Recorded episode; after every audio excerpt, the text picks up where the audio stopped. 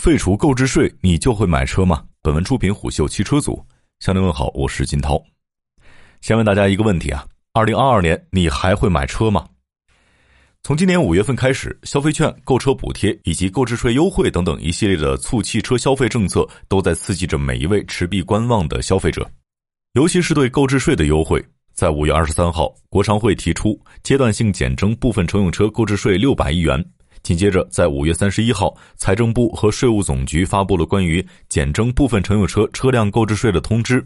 对购置日期在今年六月一号到十二月三十一号期间内，且单车价格不超过三十万元的二点零升及以下排量的乘用车减半征收车辆购置税。那这六百亿元的大红包分到每位消费者手里之后，能剩下多少钱呢？按照车辆购置税减半的政策，如果开票价是十万、二十万、三十万的车，则分别可以省下大概四千四百元、八千八百元、一万三千两百元。不知道各位对这个减免力度是否有一丝动心呢？但在专家看来，减免力度还可以更大的。六月十八号，同济大学教授、国家智能型新能源汽车协同创新中心主任于卓平提出了一个观点，他说：“如果是国民车，就不应该有车辆购置税。”于卓平认为。曾经家庭私人用的轿车是作为奢侈品来定位的，奢侈品有特殊的奢侈品税，车辆的购置税是从奢侈品税类比出来的。如果是普通国民都能够买得起的汽车，那就是普通的用品，就不能再有购置税。高端的车要收奢侈品税还说得过去，但是普通的国民车就不应该收。如果有这样的一系列政策，我相信国民车的基座会形成一个较大的市场。那么购置税减免，你心动了吗？我国实行在汽车消费环节对购置应税车辆按照计税价格一次性征收百分之十的车购税，为鼓励一点六升以下小排量乘用车和新能源汽车的消费，我国对这两类汽车实行过临时性减免政策。今年五月底出台的新一轮购置税减免，则将优惠的覆盖面再次扩大。首先，排量上的划分十分的清晰，二点零升及以下。无论是2.0升自然吸气发动机还是 2.0T 涡轮增压发动机，都被纳入到享受减免的范围之内。其次，以发票开具的日期确定购置税减免要求，购置日期在今年六月一号到十二月三十一号期间。其实，单车价格不超过三十万元这一项稍微有点空子可以钻。政策上说的是不含增值税的单车价格不超过三十万元。那么换句话说，就是谈完优惠之后的裸车价低于三十三点九万元都是可以的。因为扣除购置税之后，价格都在三十万元之内。从历史来看，购置税的优惠对消费的刺激作用都是直接有效。回顾一下上两次调整，一个是对小排量乘用车，分别于零九年至一零年以及一五年至一七年实行过两轮减征，每轮先将税率降至百分之五，待该类车型消费增长达到一定的规模之后，再将税率提高至百分之七点五。另一个则是对新能源汽车。以达到一定技术条件要求为门槛，自二零一四年九月一日起一直免征车购税。从效果来看，这两个市场都收获了一定的成效。首先，小排量乘用车的新车销售量在第一轮优惠期间的年均增长超过了百分之五十，第二轮优惠期间的年均增速也达到了百分之九，明显高出同一阶段无优惠年份的增速。其次，新能源汽车的新车销售量自二零一四年起年均增长约百分之八十六点四。比没优惠之前的一一年至一三年的增速提高了百分之二十七点六，但这次的购置税优惠开启的时间略有尴尬。六月十五号凌晨，在经历年内第十次上调之后，多地九十五号汽油迈入了十元时代，九十二号汽油全面突破九元每升。在持续的两年时间当中，成品油价格从二零二零年的地板价起步，到今年年初站上八元节点。在半年波动爬升之后，最终以不容置疑的脚步站上了十元这个前所未有的高点。短期来看，仍有不少的消费者在购置税优惠和油价之间打着小算盘。要知道，油价从年初至今上涨了约三到四成。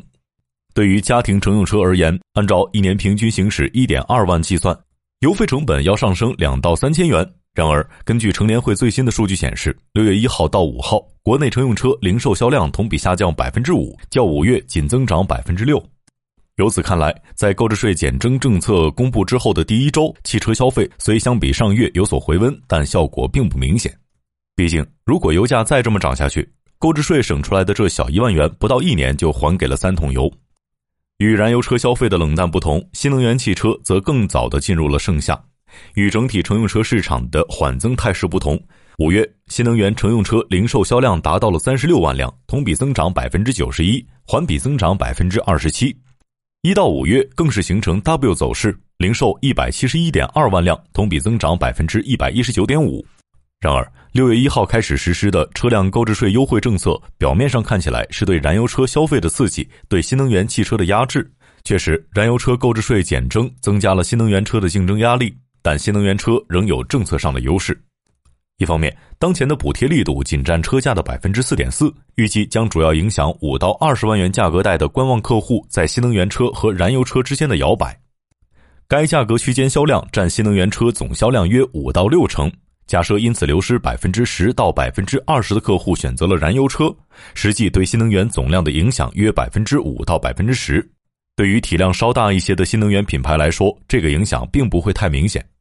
另一方面，新能源汽车市场目前还是哑铃状结构，即低端、高端两极分化严重。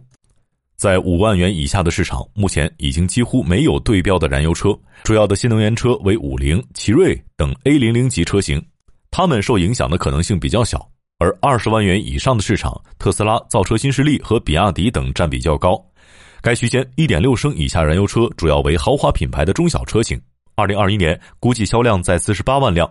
但市场相对小众，与该价位的新能源车不是同类竞品。尤其是今年新能源车的强力新品进一步集中在此区间，因此补贴优势对新能源产品影响较小。这也是为什么大部分新能源车企逐渐避开五到二十万元这个价位区间，而是一窝蜂的冲上了三十万元以上市场。谁都知道，在中低端市场要和燃油车竞争，没有极强的成本控制能力和极强的性价比，购置税政策一变，电车的价格优势就没了。所以，今年还有一个问题是，新能源的购置税补贴到期之后，还要不要继续补？于卓平就表示，现在补贴政策中有一件很重要的事儿，就是新能源汽车是取消购置税的。但是，随着补贴的退出，购置税又要回来。二零一四年九月一号，我国开始对新能源汽车免征车辆购置税，相关部门先后在一七年和二零年将其延长至二零二二年十二月三十一号。所以，今年年底新能源汽车的免征购置税政策将会到期。三年又三年，国家为无数新购车用户省下了一大笔的购置税。从工信部可以查到，仅仅一六年到二零年，短短五年的时间里，国家每年给予新能源汽车的补贴金额从八点六亿元增长到一百零五点四亿元，补贴总额更是高达三百二十九亿元。补了这么多的钱，还要不要继续补是一个问题。工信部副部长辛国斌指出。我国新能源汽车产业在部分关键技术和支撑保障能力等方面还存在一些短板和不足。他表示，下一步我们将尽快研究予以解决，比如现在正在会同有关部门研究是否延续新能源汽车车辆购置税优惠政策。对于补贴这事儿，英国那边的做法是扛不住了就不扛。六月十四号，英国宣布取消对电动汽车一千五百英镑补贴的政策。这意味着英国于二零一一年开始的电动汽车补贴计划正式结束。此前，英国已经逐步退坡补贴，从两千五百英镑变成一千五百英镑，可以享受补贴车型的最高售价也从三点五万英镑下降到了三点二万英镑。资深汽车工程师朱玉龙分析道：“整个欧洲汽车市场呈现了需求增长乏力，在补贴刺激下，欧洲的新能源汽车在过去几年取得了非常大的增长。”但是到现在这个时间节点，卡住的环节已经不是购置补贴的问题，主要还是新能源价格高企，还有通胀，整体对欧洲的消费力产生了影响。最后想说的是，与消费端盲目式补贴不同，英国可能会将补贴以另外一种形式重新还给电动汽车行业。政府一直明确表示，针对电动汽车的补贴只是暂时的，此前已确认持续到二零二二至二零二三财年。连续削减补贴规模和涵盖的车型范围，对快速增长的电动汽车销量几乎没有影响。英国政府表示，鉴于此，政府现在将把资金重新集中在电动汽车转型的主要问题上，包括扩充电动汽车充电桩网络，并支持其他车辆的电气化转型。这些车辆向电动汽车转换尚需要进一步的推动。这对于我们国家补贴方向的调整也是有一定参考意义的。因为相较于直接对买电动车的消费者给予优惠，充电基建的完善以及整体产品力的提升等等，才是推动新能源汽车从政策导向转变为汽车导向的关键。所以，补贴的实际金额可能会减少，但补贴的力度不会缩水。那么，短期内买电车可能会更贵，但长期来看，买电车会越来越值。至于针对燃油车的购置税补贴政策，很可能错过这个村儿就没这个店儿了。商业洞听是虎嗅推出的一档音频节目，精选虎嗅耐听的文章，分享有洞见的商业故事。我是金涛，下期见。